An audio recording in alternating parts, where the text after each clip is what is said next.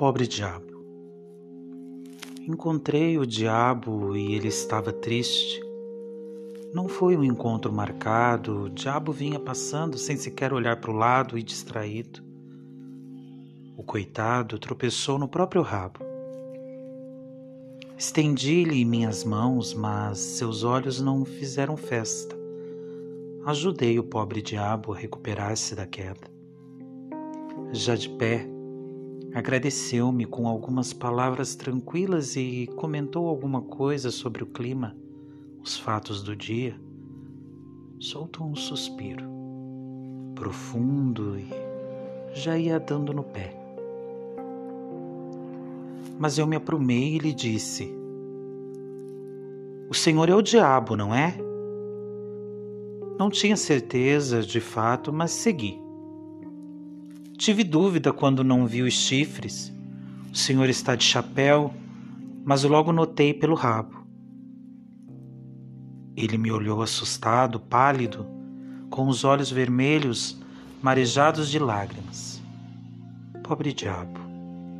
Parecia um fantasma. Fez menção de ir embora, mas colocou o dedo e me disse: Eu não tenho culpa de nada. Era de se notar o quanto estava triste.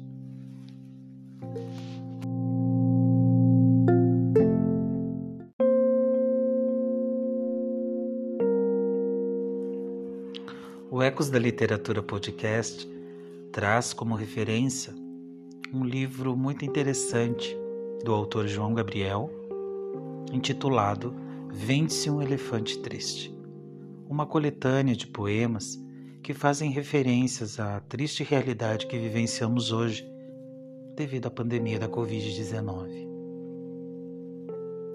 Sabemos que, dentre inúmeras situações corriqueiras, desde as mais tristes até mesmo as mais felizes, atualmente sendo mais tônicas tristezas, vemos o quão as palavras podem representar sentimentos, intensificá-los, exemplificá-los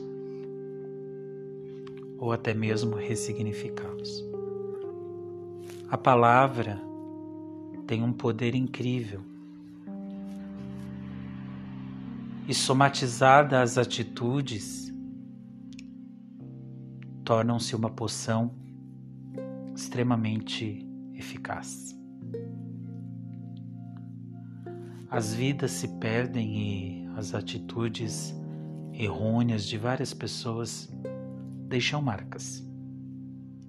Marcas negativas, cicatrizes, abertas feridas, que fazem com que sejamos cada dia que passa menos. Hoje, nesse podcast curtinho, trago para você esse referencial, esse referencial que é uma leitura muito peculiar um livro pequeno, apenas 83 páginas. O autor João Gabriel, que é um estudante, né, já graduado em letras da Universidade Federal de Minas Gerais, e lançou no meio da rua seu primeiro livro, Vende-se um Elefante Triste, em 2015. Sabemos que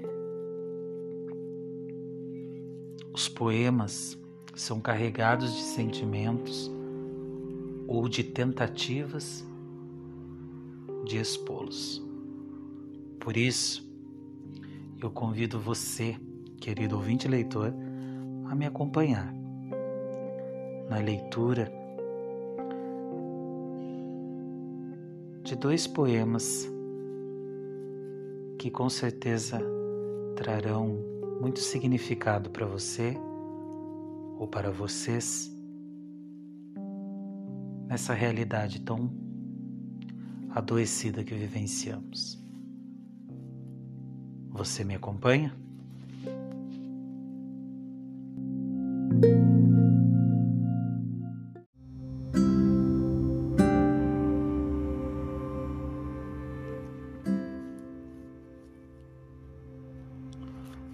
Poema Corpo Fechado. Se notares um dia meu medo, meu segredo e meu corpo fechado, no quarto perdoo o meu peito por bater indelicado.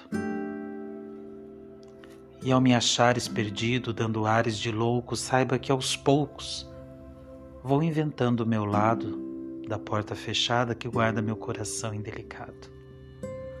Os versos em cima da mesa é que aponta o bonito em meio a tanta tristeza, cura o coração machucado, o peito rasgado, nos cacos da delicadeza deste espírito condenado a vibrar indelicado.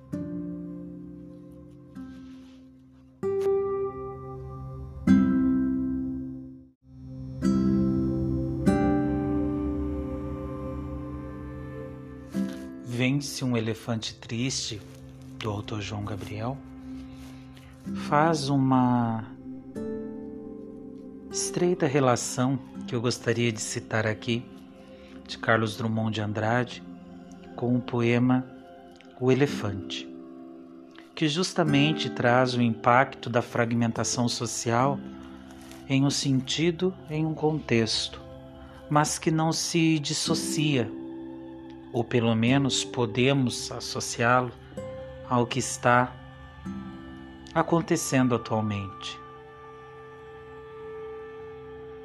O desrespeito, o descumprimento, a coisificação dos processos e das relações humanas. E a dubidade do ser do animal elefante de tamanha grandiosidade, mas ao mesmo tempo de tamanha delicadeza, eu trago um pouco das linhas de Carlos Drummond de Andrade para que possamos correlacionar refletir, pensar, saber o que são prioridades diante de tanta tristeza que vivenciamos hoje em dia. Você me acompanha nessa leitura? O Elefante, Carlos Drummond de Andrade.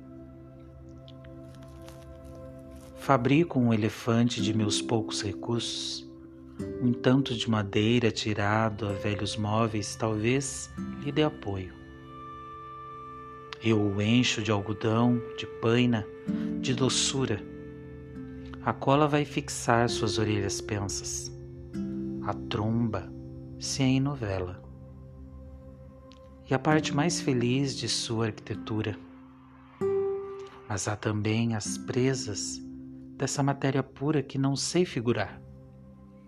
Tão alva essa riqueza a apojar-se no circo sem perda ou corrupção, e há por fim os olhos, onde se deposita parte do elefante mais fluida e permanente, alheia a toda fraude. Eis o meu pobre elefante, pronto para sair à procura de amigos no mundo enfastiado que já não crê em bichos e duvida das coisas. Eilo, massa imponente e frágil, que se abana e move lentamente a pele costurada, onde há flores de pano e nuvens, alusões ao mundo mais poético onde o amor reagrupa as formas naturais. Vai o meu elefante pela rua povoada, mas não o querem ver nem mesmo para rir da cauda que ameaça deixá-lo ir sozinho. É todo graça, embora as pernas não ajudem, e seu ventre balofo se arrisca a desabar a mais leve forma de empurrão.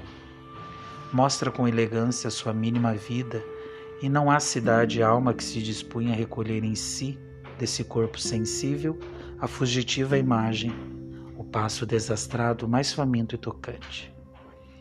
Mais faminto de seres e situações patéticas do encontro ao luar no mais profundo oceano, sob a raiz das árvores, e no seio das conchas, das luzes que não cegam e brilham através dos troncos mais espessos.